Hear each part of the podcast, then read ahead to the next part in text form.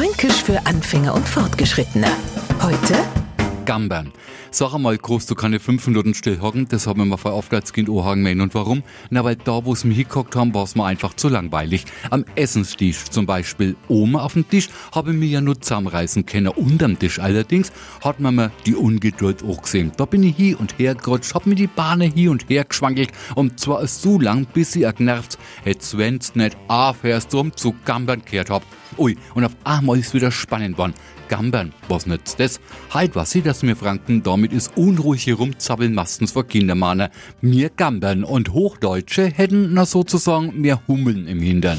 Fränkisch für Anfänger und Fortgeschrittene. Montag früh eine neue Folge und alle Folgen als Podcast auf podu.de.